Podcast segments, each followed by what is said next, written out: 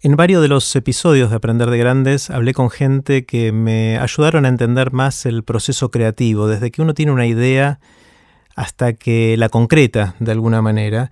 Y el rol del director, en la disciplina que sea, me fascina mucho. Hoy tuve el lujo de hablar con Fernando Salem. Fer es director y guionista de cine y televisión. Su primera película es Cómo funcionan casi todas las cosas pero también fue uno de los creadores de Samba y de mm, Siesta ahora, que es otro dibujo animado que trata de llegar a los chicos con, distintos contenidos. Y Fer lo conocí cuando él lo elegimos para que sea orador en TX Río de la Plata y él preparó su charla y me pareció fascinante eh, intentar aprender de él y eso fue lo que hice en esta conversación que tuvimos con Fernando Salem. Antes de dejarlo con Fer, les cuento qué es todo esto.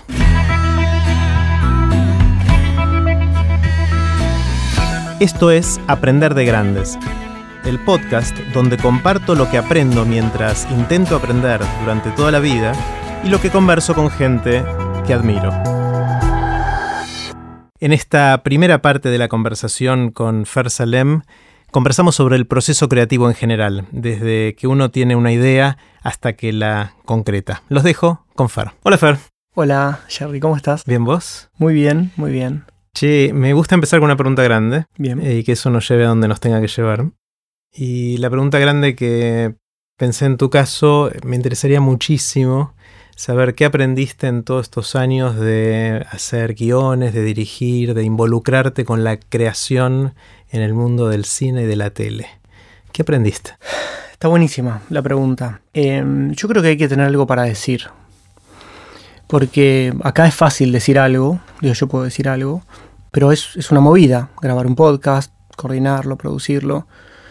Em, y en el caso del cine, la televisión, que son procedimientos narrativos mucho más complejos y con tanta gente eh, y tanta, tantas voluntades, también presupuestos, em, eh, es muy importante que si uno va a decir algo, que sepa para qué lo va a decir. Em, a veces pienso en esta imagen que es de em, como si estuviéramos todo el mundo en una gran ronda de vikingos, en una fogata, eh, charlando una noche y de repente yo digo, escuchen, tengo una cosa para decir y me subo un banquito, un tronco y hago que todos se queden en silencio y me les pongo a contar una cosa. O sea, la responsabilidad de ver a no sé cuántos miles de vikingos con barba grandotes y con espadas o lo que fuera mirándote como diciendo más vale que sea muy importante lo que vas a decir. Em, algo parecido pasa con, todo. O sea, yo tiendo a tomarme todo muy, muy en serio. Y me pasa que, antes de decir algo, o antes de narrar algo, o antes de usar el medio de comunicación que fueras a usar, es importante que tengas claro cuál es tu motivación y qué es lo que vas a decir. Porque la verdad es que eh, también lo que sucede es que si no tenés nada fuerte para decir, no aguantás todo el proceso de, de producción. Porque en algún momento la voluntad se te va a caer. Es tan largo, no es tan instantáneo. Y tiene tantos procesos previos. Y tenés que responder como director tantas preguntas.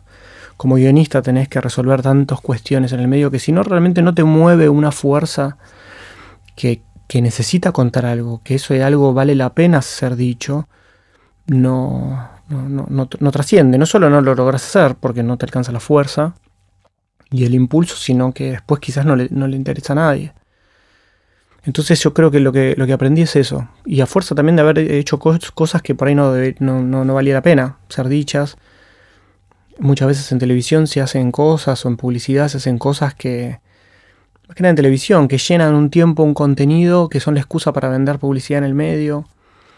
Y es como, no sé si vale la pena decir esto. Hace falta, o sea, todos podemos pretender y hacer de cuenta que esto es importante, pero todos los que estamos haciendo lo sabemos que no es importante y lo estamos haciendo por plata. O... Entonces lo que terminé aprendiendo es que, es que si uno va a decir algo, más vale que sea importante y que eso valga la pena. Me encanta, o sea, preguntarnos qué nos surge decir y para qué, o sea, que, cuál es el impacto que queremos tener del otro lado, o sea, por qué sentimos que esto es importante para la gente que lo va a escuchar, lo va a ver, etc. Y sentí, que hay muchas cosas que no que son hechas sin responder bien esas dos preguntas. O que lo hacen por las razones incorrectas, como vender publicidad. Sí, ponele, si no sé si es correcto o incorrecto, pero bueno, es claro que es, bueno, llenemos un espacio y mientras vamos a los anunciantes y vendemos publicidad y todos hacemos de cuenta que narramos y hacemos de cuenta que contamos. O sea, el noticiero nunca va a decir, bueno, hoy no pasó nada, corte, vamos al programa de cocina. Y el programa de cocina nunca va a decir, bueno, hoy no se me ocurrió nada para cocinar, así que me voy a mi casa. O sea, siempre van a tener que inventar algo porque hay un espacio. Y está bien, y son, son las leyes. Pero también lo que sucede es que uno a veces tiene como el impulso de narrar algo. Tengo una amiga, Susana, que en la escuela de cine tenía muchas ganas de hacer un corto, que todavía no lo hizo, que es sobre un, un grillo, una persona que, que empieza a escuchar el sonido de un grillo insistente en su habitación y que hace de todo durante varios minutos por tratar de liquidar al grillo. Y finalmente cuando lo logra, no sabe qué hacer con esa calma. Y yo al mismo tiempo quería hacer otro corto y, yo me preguntaba por qué Susana quiere contar esta historia. Digo, tantas voluntades, se tiene que levantar temprano, tiene que escribir guiones, tiene que conseguir la plata, tiene que ir a buscar a Will de un micrófono para tal cosa, tiene que hacer todo el sonido del grillo, editarlo, tantas voluntades, tanta gente que deja de hacer las cosas que necesita hacer. Yo le decía, ¿para qué querés hacerlo? Todavía no, digo, no, lo sé. No quiere decir que no, no valga la pena el, corto de Susana. Pero, pero me parece que uno al, empezar a hacer algo termina entendiendo quizás por qué lo quiere hacer. O sea, uno por ahí dice, bueno, quiero hacer un corto de un grillo, pero una de esas ella quería hablar sobre el valor de la calma o el valor de la meditación en los tiempos que corren. Y si uno en el querer hacer esa pieza aprende algo, bueno, en una de esas uno termina dando a luz una pieza un poco más iluminada este, que lo que quería hacer inicialmente, que en principio uno creía que tenía un sentido por ahí vago. Así que muchas veces el tiempo que transcurre entre que uno quiere decir algo y finalmente lo dice, uno termina elaborando mejor ese discurso y puliéndolo también. Claro, a veces quizás esa, necesidad de contar algo no está muy conceptualizada en la mente de uno. O sea, uno es una necesidad casi irracional, casi una intuición, y después mirando para atrás le encuentra la, la lógica o la explicación de por qué, ¿no? Es como una charla TED también. Mm. O sea, yo digo, bueno, quiero hablar sobre cualquier cosa. Y si yo me largo ahora a hablar sobre cualquier cosa y no lo preparo y no investigo y no le dedico el tiempo, el cariño, para darme cuenta en realidad por qué lo quiero hacer, cuál es mi motivación, cómo lo voy a hacer, em, me parece que ese tiempo de gestación, que, que es lo mismo que la gestación de un bebé, es súper importante como para que lo que vas a decir realmente eh, valga la pena y que ocupes ese espacio de atención de la gente eh, y, que, la gente le estés dando algo que, valga la pena también ser escuchado. Claro, me encanta, hago el paralelo obviamente con aprender de grandes también. Eh, tiene algunas cosas que sí se aplican y otras por ahí no tanto, porque acá yo descanso mucho en, hmm. la sabiduría de ustedes, a los cuales trato de exprimir en, en un rato conversando. Eh, pero sí está mi, mi, creo que mi qué es esta necesidad de seguir aprendiendo y el para qué, o sea, el para qué lo comparto, porque para qué lo hago para mí es para seguir aprendiendo, pero por qué lo comparto online es porque siento que otros también pueden aprender así y, me gusta cuando me vuelve ese, esos comentarios, ¿no? Totalmente. Eh, pero parte de eso lo descubrí cuando empecé a publicarlo, que, que a la gente también lo disfrutaba. O sea, no, no, era algo que yo eh, estaba seguro que iba a suceder. Me parece que sí, es, es abrirle el micrófono, yo no sé a qué, por ahí digo, te decía, espero no defraudarte, espero decir cosas que parezcan inteligentes a la gente que está escuchando en el auto que fuera, pero, pero es abrir eh, a, a, áreas diferentes y áreas que te, que te interesan y, que esa gente diga un poco de, en base a las grandes preguntas que haces vos también, porque no son nada sencillas, este, abrir, abrir un poco esa ventana de aire fresco a otras disciplinas. ¿no? Supongamos entonces que en el proceso creativo para hacer algo en la tele o en el cine, eh, el que tiene la semilla, el que tiene la idea, que tiene la necesidad de comunicar algo y intuye o ya sabe cuál es el para qué, ¿cómo, cómo sigue ese proceso? me, me intriga mucho cómo es desde eso a tener a samba o a siesta, cómo funcionan casi todas las cosas en la pantalla. Em, mira, depende de dónde sale un poco la, iniciativa. Muchas veces eh, te dicen hay que, hay que pensar esto. Digo, bueno, muchachos, hay que pensar sobre esto, hay que contar esta historia. Un poco fue lo que pasó con Samba. Es como, bueno, tenemos que contar la revolución de mayo. ¿De qué nos disfrazamos? ¿Cómo hacemos? Em, por ahí con siesta fue... Vamos a aprovechar ese know-how y, esto mm, de, bueno, yo no leí tanto. A mí en la escuela no, no, leí los clásicos. ¿Cómo puede ser que no me hayan dado? Puede ser juicio a la escuela a la que fui porque no, me dieron esto. Demos a conocer esto. Em, y en la película es una cuestión por ahí más interna. El próximo paso de la idea eh, em, pone realmente a prueba tu voluntad de, querer hacerlo. O sea, si realmente hay una voluntad narcisista de decir una película de Fernando Salem y que todos vean una película de y mi mamá tenga más likes en Facebook, em, e, eso, eso es una cuestión más, más ególatra. Pero, pero me parece que una vez que vos tenés algo para decir y decís, bueno, ¿cómo lo hago? Y empezás en, principio a capacitarte y a, saber cuál es la mejor manera de hacerlo. Yo me, me leí todos los libros de guion del mundo buscando respuestas a, cómo organizar eh, una película que habla sobre eh, enciclopedias que dicen cómo hacer las cosas. O sea que era una, era una, o sea, era una contradicción, porque estaba buscando enciclopedias de guion para hablar sobre que no todas las enciclopedias tienen la respuesta. Yo creo que lo primero que hay que hacer una vez que tenés la idea es, em, es em, empaparte de conocimiento. Y, y, otra técnica que yo tengo es ir al, ir al campo, ir a, Porque es una gran excusa, una excusa hermosa, esta excusa que, por ahí vos decís que, te permite hablar con gente con, otros conocimientos y lo que, es este espacio, digamos. Em, yo con la excusa de hacer un, cortometraje eh, conocí a chicos en un potrero de Valentina Alcina, eh, conocí a la banda de bomberos voluntarios de Luján, aprendí muchísimo sobre nado sincronizado, eh, hablé con vendedores de, enciclopedias, escuché infinitas cantidades de, cursos online de vendedores, de cómo vender.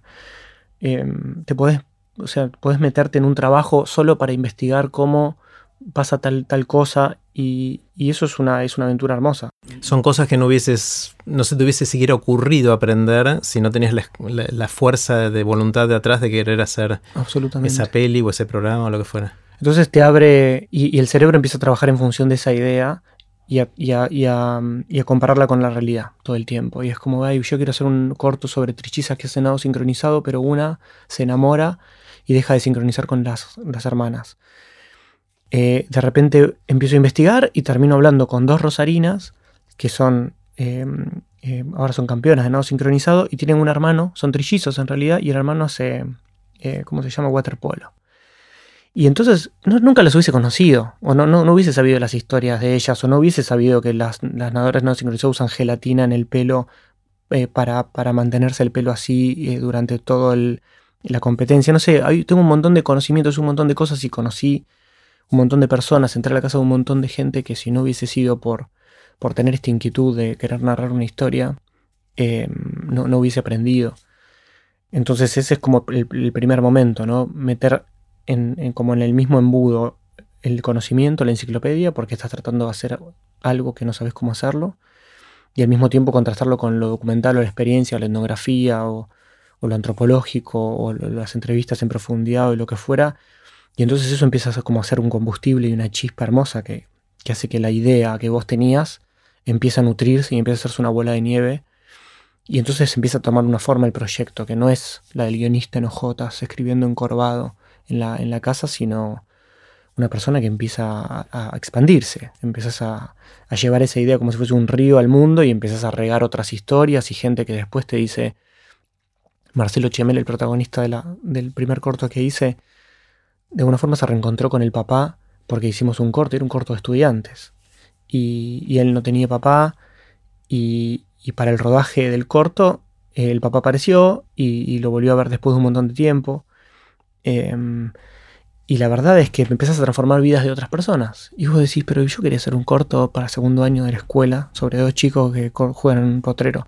Pero, pero esa idea empieza a transformar. Es interesante, uno, uno, yo, voy a hablar en primera persona, cuando me imagino el, rol del creador en general, pero en particular de, cosas audiovisuales, eh, esto no me lo imagino como parte, o sea, no, es algo que yo era consciente de que funcionara así, me tenía más el prejuicio del, guionista en ojotas eh, y que la creatividad venía de pensar solamente, pero lo que veo es que por lo menos tu forma de hacerlo se parece más a eh, esto que decís de salir al campo y de, conversando con gente vas armando esas historias.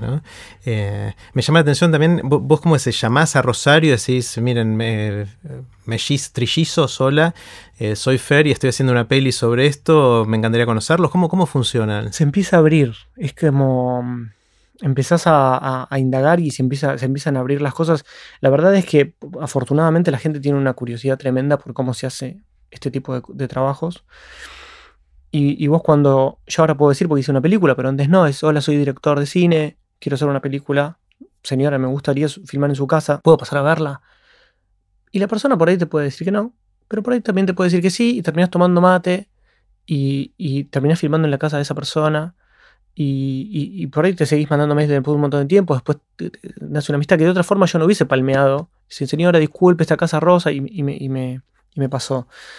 Em, sí, yo creo que un poco eso sale de. Yo cuando estudiaba comunicación me habían dado un apunte de Malinowski. Bronislau Malinowski, es un etnógrafo que hizo, una, hizo un libro sobre los ergonautas del Pacífico Occidental. No sé, sonaba, pero no sé por qué me, me llamaba mucho la atención. Es un tipo que se metió en una tribu y empezó a hacer algo que se llama observación participante. y lo que hacía era eh, sentarse con la gente y, tratar de ser parte. Y después de mucho tiempo recién lograba eh, aprender sobre los rituales y aprender sobre un montón de cosas y de alguna forma eh, desaparecer como investigador y ser uno más. Hay gente que, no me acuerdo del nombre, un libro hermoso que se llama Entre las cuerdas, eh, Loic Wakant, un tipo, un antropólogo que se mete en un club de boxeo de Chicago y empieza a boxear. Em, y después este, el, padre del fotoperiodismo, que ahora no me acuerdo exactamente el nombre, va a venir, em, que, el primer día que llegaba a entrevistar a alguien iba sin la cámara. Y decía, pero bueno, no me, no me viene a sacar fotos. No, primero vamos a charlar. Y después por ahí en un par de días llevaba el trípode y lo dejaba en un costado. Y después seguía charlando con la cámara colgada. Y después por ahí, después de la semana, empezaba a sacar fotos. Entonces lograba una cercanía inédita. Em, entonces, no sé, hay, hay, algo humano que es, es, una excusa hermosa. O sea, es decir que sos director de cine, que querés hacer una película, o que querés investigar, o que sacar fotos, o eh, esto que vos me decías de llamar a Rosario, se empieza a abrir. Y de repente empecé a investigar sobre nado sincronizado, llego a la persona que entrena a la selección argentina de nado sincronizado, y cuando le cuento el guion me dice, pero me has dicho, están las mellizas. Entonces, cuando hay un intercolegial de no sé qué, voy a ver a las mellizas y de repente conoces y decís, ah, claro, lo que había pensado ya existe, de algún lado esto lo saqué y, ahí es verdad el dicho de que la, realidad termina superando la, ficción. Creo que este lugar de creador iluminado en hojotas, pensando todo lo que tiene en la cabeza y lo vuelca, toda su sabiduría y toda su cosa, a mí no, me sale porque creo que mm, que no, no, no, hay un fuego, no hay, yo puedo tener un montón de queroseno en la cabeza, pero si no salgo a hacer chispa para algún lado, no, no prende nada. Es genial. Y antes hacías referencia a una charla TED. Cuando preparaste tu charla de TX Río de la Plata, ¿sentís que fue parecido? O sea, el reencuentro con tu, con tu maestro Claudio, me imagino que se parece al viaje a Rosario de alguna manera. ¿eh? Fue exactamente igual. Y es como mi...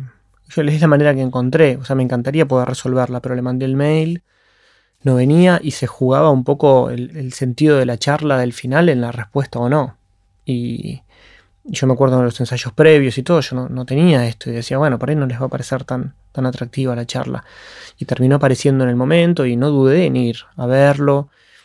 Y, y ahora tenemos un vínculo de pares, no lo hubiese reencontrado. Entonces hay algo ahí del proceso creativo que me termina sirviendo a mí para, para mi propia vida. O sea, más allá de, lo que sea, la charla, un corto, un programa de tele, animación, una película. Ahí yo crecí un poquito más, porque me volví a vincular con otra persona, puse a prueba mis formas de relacionarme con una persona del pasado y la actualicé. Em, el proceso de la charla fue parecido y, tiene mucho que ver con el aprendizaje. Realmente es muy incierto, es muy difícil, digo, el proceso, ¿no? Es áspero. Eh, después te acostumbras y decís, bueno, de alguna forma va a salir bien todo esto. Empezás a tener fe. Sí, pero nunca tenés garantías. Claro. Nunca tenés garantías. Sería mucho más fácil operar de otra manera, pero bueno, es, la, es, mi, mi mecanismo. ¿Y te pasó que algún proyecto así tuviste que abortarlo porque en un momento no, funcionó por alguna razón? Em, una vez hice un proyecto sobre em, lucha libre, una especie de club de la pelea. Ajá. ¿Era para un corto, una película? Quería hacer, eh, estaban estudiando en la escuela y me gustaba la idea de, ahí empezaba lo que vale todo, después terminó siendo MMA, o sea, lucha, lucha, y quería enfrentar a, dos personas de, mundos diferentes, un contador, el primer programa, los entrevisté y todo, me interesaba mucho un contador, un chico de, clase media alta, em, creo que era de zona sur a Drogué, contra un chico de Bernal, que era sereno, y tenía hijos en un garage. Y, nunca llegué a filmar la pelea, porque obviamente y también después me pareció una, estupidez. Pero conocí en profundidad estos dos personajes y sus motivaciones para trenzarse en luchas de, este tipo. Em, yo creo que fue el único proyecto que... Pero después tengo como una... Mm, tengo, una foto muy linda de Alex Sott, se llama el fotógrafo, de un... de una... Mm, em, un coso de básquet, un aro de básquet, y detrás hay una, pelota en el piso y detrás hay una inscripción muy grande que se dice perseverancia. Este, y, la verdad es que la perseverancia terminó siendo una especie de compañera de viaje muy, muy cercana. Em, no sé si la elijo como compañera de viaje, pero, pero le tomé cariño. Le tomé o sea, no tiras la toalla. No, ni a palos. No, no, ni a palos. Mm. Y tengo esta metáfora de pensar cómo funcionan casi todas las cosas. Me llevó nueve años. O sea, mis 30 años se, fueron ahí, un paquete. Y tengo esta metáfora de que si, si me dejas en una pared con... Le voy a empezar a dar cabezazos a la pared y de alguna forma la pared va a caer. O sea, no hay manera. Le daré cuatro cabezazos por día, qué sé yo, de alguna manera. Pero no hay manera que, que una persona no logre su, su, objetivo. Te puede salir mal, pero, pero si seguís insistiendo, de alguna manera le vas a encontrar. A una vuelta llegarás gateando. No, pero, pero creo que de alguna forma lo, puedes hacer. Yo me pienso en, un largometraje, como es, cómo funcionan casi todas las cosas, y la cantidad de cosas que tienen que suceder para mm. tener esa hora, hora y media de película, me abruman. Y seguro que yo no puedo pensar en todas porque jamás lo hice, con lo cual mm. son las que me imagino y ya esa lista parcial me abruma al punto de decir, ni loco me meto en una cosa así y veo, te veo vos o veo directores en general que se mandan a, hacer esas cosas y algunos que hacen una por año. Increíble, sí. Sí, ahí te preguntas, ¿vale la pena? Yo tengo un mail, tengo un diario de cómo funcionan, una aplicación que tenía y iba anotando todo, desde la productora no me atendió el teléfono, eh, acordarme de esto, o eh, hoy descubrí tal cosa, y llevaba una, bitácora, varias bitácoras, cuadernos, bitácoras. Em, y me acuerdo un mail que le respondía a Sebastián Goldberg, eh, un amigo, diciéndole, si vos me das a elegir entre filmar la película y quedarme hecho un bollito abajo de la cama, elijo la opción 2. Digo, la verdad es que es subir una montaña en hojotas, es, es muy difícil y al mismo tiempo no estás salvando el mundo, no estás haciendo nada eh, loable. Eh, estás contando una historia con los mecanismos que tenés a mano, a mano entre comillas, pero a mano en en tu tiempo, Em, y la verdad es que es, es difícil, digamos, insisto, no estamos operando cerebros ni descubriendo vacunas, pero, pero realmente contar una historia con, esos medios tan complejos como la imagen, el sonido, la recreación de la realidad, em, cuando uno está en el cine, está en una instancia de, leí en un apunte de hiperpercepción y submotricidad. o sea, uno no se mueve y, todo entra por, eh, los ojos. Y es una situación muy parecida a la que estamos cuando, mm, en la fase del espejo, cuando somos muy chiquitos. Em, y uno tiene que recrear como narrador que eso realmente está pasando. Y por 90 minutos una persona se tiene que olvidar de todo lo que, de todo lo que le está pasando, de las cuentas que tiene para pagar, de lo que sea.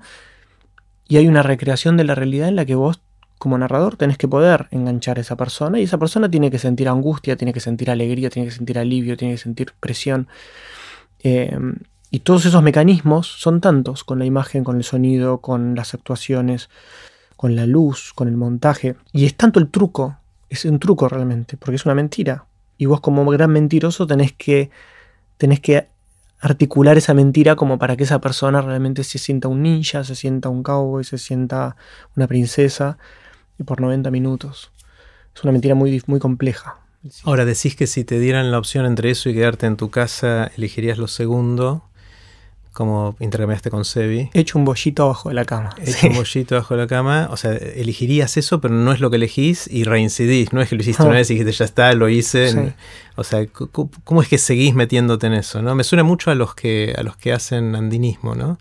Sí. Eh, o alpinismo, que se suben a montañas muy altas, la pasan pésimo cuando van subiendo. Llegan, obviamente es una, un momento muy cortito de de éxtasis y después vuelven, se recuperan y a las tres semanas están subiendo otra montaña.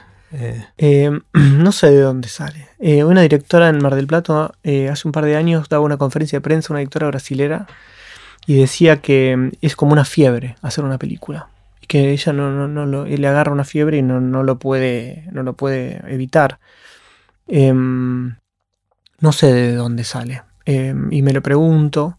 Em, es un quehacer hermoso, o sea, al mismo tiempo, porque después estás editando y, estás viendo con el editor, con Emi, veíamos y decíamos, bueno, antes que pestanee, a ver, probemos a ver qué pasa si antes que pestanee podemos cortar. Y lo probabas y decís, no, bueno, dejar pestañear y que mire a la izquierda. Y vos tenés esa toma nada más. Y tenés que, y eso construye. Y, y es tan lindo, y es como decía Tarkovsky, esculpir en el tiempo. Realmente es una escultura con tiempo e imagen eh, tan linda de hacer.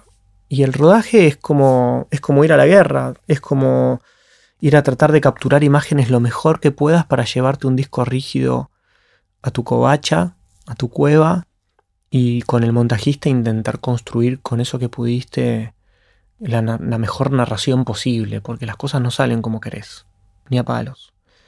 Eh, más si no tenés presupuesto, más si querés ser copado.